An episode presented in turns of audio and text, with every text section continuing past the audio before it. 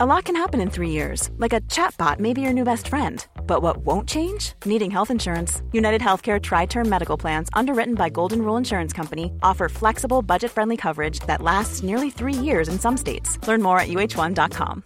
Imagine the softest sheets you've ever felt. Now imagine them getting even softer over time. That's what you'll feel with Bowl and Branch's organic cotton sheets. In a recent customer survey, 96% replied that Bowl and Branch sheets get softer with every wash. Start getting your best night's sleep in these sheets that get softer and softer for years to come. Try their sheets with a 30-night guarantee. Plus, get 15% off your first order at bowlandbranch.com. Code BUTTERY. Exclusions apply. See site for details.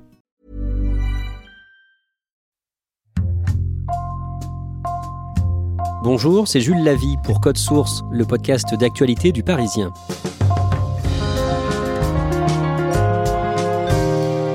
C'est l'une des figures du rugby en France. Il avait même sa marionnette au guignol de l'info. Bernard Laporte a passé plus de 30 heures en garde à vue en septembre, ressorti libre, sans charge. Il a été réélu président de la Fédération française de rugby une dizaine de jours plus tard. Qui est Bernard Laporte? Pourquoi fait-il l'objet d'une enquête préliminaire du parquet national financier? Réponse dans Code Source avec deux journalistes du Parisien, Laurent Perrin et David Charpentier.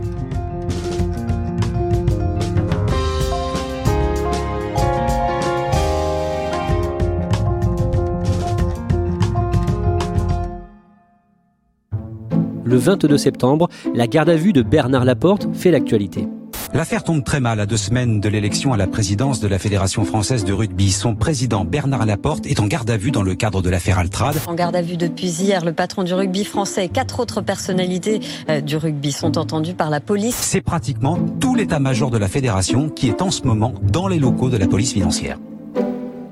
On va voir pourquoi le président de la Fédération française de rugby est inquiété, avec David Charpentier et Laurent Perrin du service des sports du Parisien. Mais avant d'en arriver là, Laurent, vous allez nous raconter son parcours. Bernard Laporte a 56 ans, il est marié, il a trois enfants. Il est né dans l'Aveyron, à Rodez, le 1er juillet 1964. Dans quel milieu?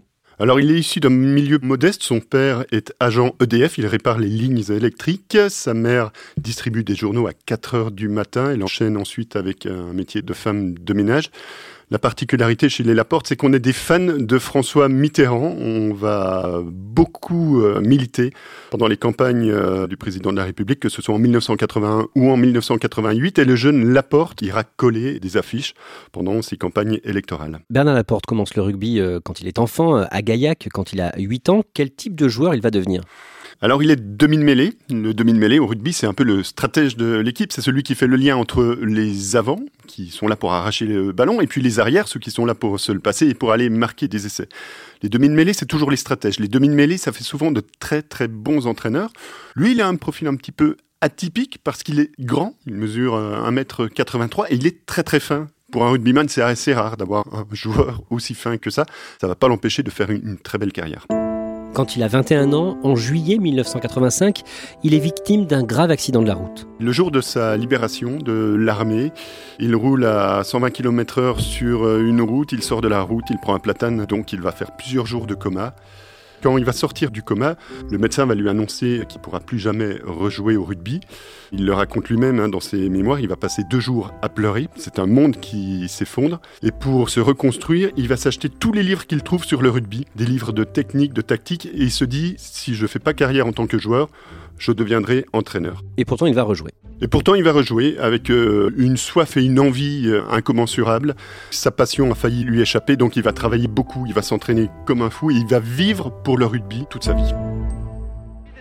Au début de sa carrière, Bernard Laporte joue à Bègle en Gironde avec une redoutable première ligne surnommée les Raptous. Les voilà les Béglés découvre le Parc des Princes. Bègle va être connu pour sa première ligne. Et dans cette première ligne, on retrouve des gens qui s'appellent Guimbert, qui n'est pas le plus connu, Moscato, que les gens connaissent aujourd'hui, l'animateur de RMC, et puis Serge Simon. Moscato, Simon, c'est les deux meilleurs amis de Bernard Laporte. Ils ne se sont jamais quittés. Ils se font appeler les Raptous déjà parce qu'ils ont un look incroyable, ils se rasent les cheveux et ils n'ont peur de rien, ils n'ont peur de personne. Derrière cette première ligne, on avait un chef d'orchestre, quelqu'un qui était capable de les faire monter au rideau et de les faire renverser des montagnes, c'était Bernard Laporte. Cette crainte qu'ils inspirent à leurs adversaires, ça va les mener jusqu'au titre de champion de France en 1991. On aurait vaincu l'Himalaya, je crois, tellement on était soudés, vraiment euh, décidés. Ensuite, il va se lancer euh, dans une carrière d'entraîneur. Il apprend le métier à Bordeaux, d'abord au Stade Bordelais pendant deux ans, de 1993 à 1995, avant de monter à Paris pour coacher le Stade français. L'histoire du Stade français, c'est d'abord l'histoire d'une rencontre. C'est la rencontre avec Max Guazzini. Max Guazzini, c'est l'ancien patron de Énergie. Il n'est pas passionné de rugby, mais il voit que le Stade français est en train de mourir. Ça lui pince le cœur et il se dit, je vais faire quelque chose, je vais essayer de remonter ce club. Et puis, quelqu'un lui conseille un jeune entraîneur, plein d'avenir. Quelqu'un lui parle de Bernard Laporte et il le convoque à Paris. Laporte, il a un peu peur de Paris. Il n'a pas trop envie de vivre à Paris, il se voit pas. Et puis, en fait, pendant trois jours, Guazzini va mettre les petits plats dans les grands. Il va l'accueillir au Fouquet, s'il lui sort le grand jeu. Et Laporte va se laisser convaincre, mais plus par la personnalité de Guazzini. Guazzini va dépoussiérer le, rugby. C'est lui qui va instaurer les maillots roses. Il va lancer le calendrier des dieux du stade où il va demander à ses joueurs de se dénuder. Il se dit qu'il y a quelque chose à faire et que peut-être il peut secouer le monde du rugby et emmener ce club au top niveau euh, national. Au stade français, Bernard Laporte va gagner un surnom, Bernie le Dingue. Oui, c'est le surnom que vont lui donner ses vieux potes qu'il a recrutés. On a parlé euh, tout à l'heure de Moscato, de Gimbert, de Simon. Cette première ligne des Raptou, ben, la porte, il les recrute au Stade français parce qu'il a besoin de s'appuyer sur des hommes de confiance. Ils le connaissent, ils savent à quel point il peut être sanguin. Et donc, ils vont lui donner ce surnom de Bernie le Dingue qui va le suivre tout au long de sa carrière d'entraîneur. Avec le Stade français, il décroche un nouveau titre de champion de France, cette fois en tant qu'entraîneur en 1998. L'année suivante, en 1999, à 34 ans, il prend les rênes de l'équipe de France de rugby, un sélectionneur qui n'hésite pas à crier quand il le faut dans le vestiaire. Oui, et ces images sont restées célèbres, notamment pendant la mi-temps d'un France-Italie pendant le tournoi. Et ça va redémarrer là Et ça va redémarrer. Et on va les respecter, on va pas faire de faute C'est clair ça? Je sais même pas de quoi on peut parler. Vous voulez qu'on parle de quoi? De moi, des touches, des mêlées, je sais pas moi. On a rien fait et c'est vrai qu'il y met tellement de vie au moment où il s'adresse à eux, il est foudrage. Il ne supporte pas que les joueurs ne donnent pas le meilleur d'eux-mêmes. Et ça se ressent, et c'est ce qui va faire son image, sa réputation. Il va avoir sa marionnette au guignol de l'info. Il va devenir la star du rugby français.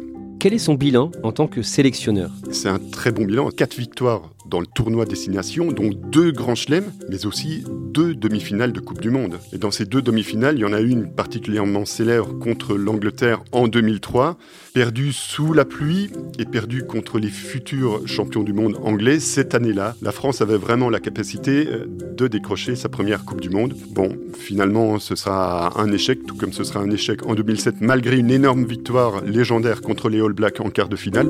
Quel exploit viennent de réussir les Français après sept défaites consécutives contre les Blacks, ils les éliminent en quart de finale de la Coupe du Monde. Mais globalement, la porte qui est le premier sélectionneur à n'avoir jamais été international. Son bilan au terme de 8 ans à la tête de l'équipe de France est quand même excellent.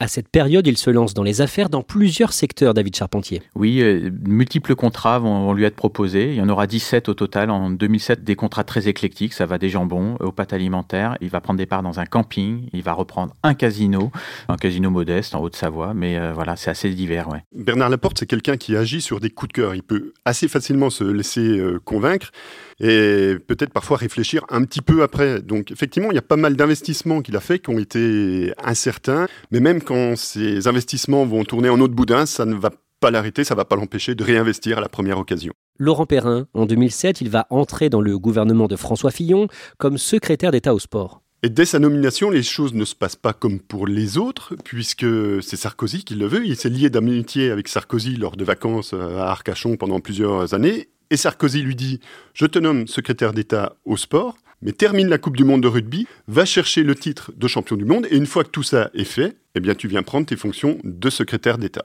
L'équipe de France s'incline donc en demi-finale dans ce mondial, et lui ne va pas vraiment convaincre en tant que secrétaire d'État au sport. Bernard Laporte, qui en temps normal ne se démonte jamais, qui est à l'aise partout. Là, il va découvrir les coups bas de la politique, les pots de banane, et il va être totalement dépassé par sa fonction. Il va avoir du mal à trouver sa place, même dans le gouvernement. La chose dont on se rappelle de lui, c'est cette déclaration euh, totalement hors de propos quand il va dire Je tiens à préciser que je ne suis pas le père de l'enfant de Rachida Dati, ce qui fera sourire l'assistance, qui ne fera pas du tout rire Rachida Dati. Et deux ans après sa nomination, il doit céder sa place lors du remaniement suivant. David Charpentier, qu'est-ce qu'il fait ensuite? C'est un peu la traversée du désert. Il a été secrétaire d'État, il a envie de continuer peut-être un peu en politique. On lui fait miroiter un poste dans une liste régionale et finalement il ne verra rien venir. Après son départ du gouvernement, Bernard Laporte va être approché par un homme d'affaires, un milliardaire, Moed Altrad. Qui est-il? Il est originaire de Syrie. Il rachètera en 1985 une petite entreprise avant de faire fortune dans les bâtiments et les travaux publics. Un échafaudage sur deux en France porte le nom d'Altrad, 30e fortune de France, avec une fortune estimée à 3 milliards d'euros à peu près. Que veut Moed Altrad? Moed Altrad vient de racheter le club de Montpellier. Il a envie d'avoir un entraîneur, un bon entraîneur, et il pense à Bernard Laporte. Alors l'affaire se fera pas, mais les deux hommes se sont véritablement appréciés. Ils ont appris à se connaître, à apprécier le parcours de l'un de l'autre. On peut dire que ces deux hommes-là se reverront dans l'avenir. En 2011, il part à l'Aviron Bayonnais, puis fait un retour de quelques mois au Stade français, avant d'aller entraîner le club de Toulon pourquoi ce club, David Charpentier? Toulon, c'est le club qui vient d'être repris par Mourad Boudjelal, qui est un autre troublion du rugby, qui arrive avec ses codes. C'est un, entrepreneur dans la BD et qui arrive pour sauver le club de Toulon. Et il voit en Bernard Laporte un sauveur. À partir de 2013, il va faire briller le RC Toulon sur la scène européenne. Il remporte trois titres de champion d'Europe et un titre de champion de France. Il fait même le doublé une année euh, champion d'Europe, champion de France, qui est une performance assez rare. D'aucuns diront que ces performances ont été euh, acquises avec euh, une armada étrangère, avec des grands noms, des grands salaires, mais ça reste quand même une sacrée performance. Laurent Perrin, un jour en 2014, en tant que manager de Toulon, il raconte qu'il est convoqué à la Fédération française de rugby à Marcoussis, près de Paris, et il se sent un peu méprisé. En fait, il a eu un accrochage avec un arbitre pendant un match, donc il est convoqué par la commission de discipline, et puis il arrive à Marcoussis, et la personne n'est là pour euh, l'accueillir. Il se présente devant la commission, et cet accueil est extrêmement froid. On lui parle de façon très bureaucratique, très distante. Et ça, il va pas supporter. Il va se dire, mais comment C'est comme ça qu'à la fédération, on traite les gens C'est comme ça qu'on traite les entraîneurs, les anciens sélectionneurs? Ils se disent, cette maison ne va pas, et dès que je pourrai, je vais partir à l'assaut de la fédération et je vais tenter d'être président. Il va faire campagne pour l'élection à la présidence de la Fédération française de rugby en 2016. Pour battre le sortant, il se présente comme le représentant du rugby des petits clubs. Autant il a été un piètre homme politique, autant il va être un formidable candidat. Parce qu'il y va dans les petits clubs, il va à la rencontre des gens. Moi, je viens d'un petit club du Haut-Doubs, il y est allé et les gens étaient fascinés de le rencontrer parce que dans le rugby, c'est un personnage. Alors, autant les clubs professionnels vont le regarder avec une certaine méfiance, autant les clubs amateurs, les clubs de la France d'en bas, si on peut dire, ils vont l'accueillir à bras ouverts parce qu'ils veulent une répartition un peu plus équitable euh, des gains de la fédération. La porte va leur promettre de rééquilibrer les comptes, de les redistribuer de façon équitable, et c'est un argument qui porte.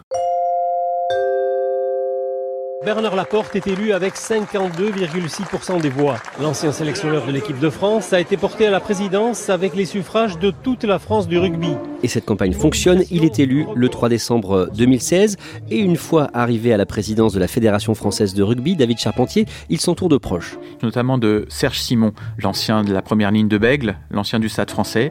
Serge Simon devient le vice-président de la fédération parce que Bernard Laporte, lui, euh, préside la fédération mais à titre bénévole, sans salaire.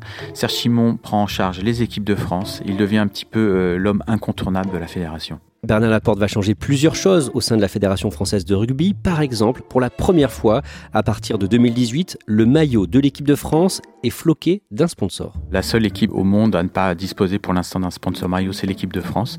Moed Altrad propose donc le sponsor Moed Altrad, du nom de l'entreprise éponyme de bâtiments et travaux publics. Il va avoir son logo sur le maillot de l'équipe de France avec un contrat juteux de 2018 jusqu'en 2023 à raison de 7 millions d'euros par an. Ça fait 35 millions d'euros. Et Bernard Laporte va faire campagne pour que la France décroche l'organisation du Mondial 2023 de rugby. Il va aller aux quatre coins du monde pour chercher à rameuter le maximum de scrutins. Et il promet surtout à tous les acteurs du rugby mondial, qui est un sport en souffrance financière, la Coupe du Monde la plus lucrative de l'histoire du rugby. David Charpentier, en août 2017, le journal du dimanche révèle plusieurs choses sur Bernard Laporte. D'abord, l'existence ou la préparation d'un contrat d'image entre lui et l'entreprise de son ami milliardaire, l'entreprise Altrad. C'est un contrat d'image qui lie Modeltrad à Bernard Laporte et qui euh, permet à Bernard Laporte d'aller faire des interventions dans des entreprises, dans des séminaires. Le contrat, d'après le journal du dimanche, porte sur 150 000 euros. La secrétaire d'État au sport de l'époque, Laura Flessel, demande des explications et euh, il y renonce immédiatement. Deuxième élément révélé par le JDD, Bernard Laporte serait intervenu auprès de la commission d'appel de la Fédération de rugby pour obtenir une faveur pour le club de Moed Altrad Montpellier, club sanctionné pour le le déploiement dans les tribunes de banderoles jugées insultantes. Il est soupçonné d'avoir fait pression sur euh, la commission d'appel pour aider son ami, c'est ça en résumé? Bernard Laporte est soupçonné d'être intervenu auprès de la commission, ou au moins de certains de ses membres, pour adoucir la décision en faveur de Montpellier. France. La joie et le soulagement dans le camp tricolore. David Charpentier, le 15 novembre 2017, la France remporte l'organisation du mondial 2023 de rugby. À la surprise générale. Côté sud-africain, c'est la stupéfaction. La candidature sud-africaine est quand même partie beaucoup plus tôt et elle est jugée beaucoup plus probante. L'Afrique du Sud avait pourtant reçu la préférence de la Fédération internationale dans son rapport il y a 15 jours. Et finalement, euh, la France va remporter l'organisation de cette Coupe du Monde à la surprise générale. Le lobbying des Français pendant ces deux semaines a été déterminant. Suite à l'affaire dont on parlait avec euh, Montpellier, les bureaux de la Fédération française de rugby à Marcoussis sont perquisitionnés en février 2018 et on en vient aux tout derniers événements. David Charpentier, le 22 septembre, Bernard Laporte et quatre autres personnes, dont le milliardaire Moed Altrad, sont placés en garde à vue à Paris dans les bureaux de la Brigade de répression de la délinquance économique, la BRDE. Oui, alors euh, Bernard Laporte est placé en garde à vue et il doit répondre pendant 48 heures aux questions des enquêteurs. Les enquêteurs, en fait, ils sont en enquête préliminaire, ils ouvrent des portes, ils cherchent des pistes. Ce qui est intéressant, c'est de voir l'identité aussi des gardés à vue. Outre Laporte, on y retrouve Serge Simon, donc l'éminence grise de Bernard Laporte. On y trouve aussi le responsable des relations internationales de la fédération et on y trouve aussi l'organisateur de la Coupe du Monde 2023, en tout cas le président de son comité d'organisation, Claude Hatché. Ça veut dire qu'il s'intéresse aussi aux conditions d'attribution de la Coupe du Monde Les avocats de Bernard Laporte et de Serge notamment ont signalé que les enquêteurs cherchaient beaucoup à savoir quelles auraient pu être les interventions pour favoriser un vote en faveur de la candidature française. Une candidature internationale, c'est quelque chose qui répond à des règles précises et euh, il faut voir si ces règles ont été respectées. Après plus de 30 heures de garde à vue, Bernard Laporte ressort libre. À ce stade, aucune charge n'est retenue contre lui. Comment il se défend? Il dénonce immédiatement une cabale de la part de l'opposition, puisqu'on est à quelques jours simplement de l'élection à la tête de la Fédération française. Moi, quand je suis parti de Toulon, j'ai un club qui m'a proposé un million d'euros par an. D'accord? Pendant cinq ans. Moi, j'ai dit non à 5 millions d'euros. Ils vont me donner, eux, des leçons. Ça ne va plus de leçons. Le lendemain, un témoin de cette affaire écrit à la justice, il affirme que Bernard Laporte a essayé de faire pression sur lui. Oui, il s'agit d'un avocat honoraire de 78 ans, donc à la retraite, Philippe Perremort, qui euh, fait partie de cette fameuse commission d'appel de la fédération. L'avocat n'a pas du tout apprécié une petite phrase de Bernard Laporte à la sortie de sa garde à vue, qui laissait entendre qu'en fait, ceux qui l'avaient envoyé en garde à vue auraient des comptes à rendre. Le vendredi 2 octobre et le lendemain, les clubs amateurs votent par Internet. Ils ont le choix entre Bernard Laporte et un autre candidat, Florian Grill. Bernard Laporte est réélu de justesse. La liste conduite par M. Bernard Laporte recueille 51,47% des suffrages exprimés. Une fois de plus, il est élu grâce au club amateur. Il faut savoir que le soir, quand il sort de garde à vue, le soir, il est déjà en réunion dans l'Hérault, dans un petit club. C'est-à-dire que ce qu'il a réussi lors de sa première campagne, ça a marché une deuxième fois. Donc, il est à nouveau réélu et en place pour quatre ans. Mais il risque d'être inquiété à nouveau par la justice. Les affaires judiciaires le fragilisent, c'est évident. Et puis, euh, surtout, le résultat du scrutin ne lui a pas donné une majorité énorme. Et par conséquent, il va devoir aller reconvaincre qu'il est bien l'homme de la situation. Mais pour lui, l'essentiel, c'est qu'il va être président de la fédération lors de la prochaine Coupe du Monde de rugby qui aura lieu en France. Et puis, une fois qu'il aura fini son deuxième mandat à la tête de la Fédération française, il a déjà un nouveau rêve en tête, puisque rien ne l'arrête. Il a déjà annoncé qu'il briguerait sans aucun doute la présidence de la Fédération internationale de rugby.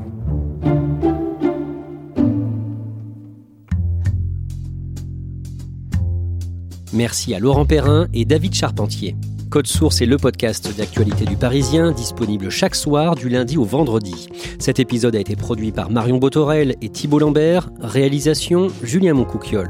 Si vous aimez Code Source, n'hésitez pas à laisser des petites étoiles sur votre application de podcast et n'oubliez pas de vous abonner. Vous pouvez aussi nous écrire directement code source at leparisien.fr.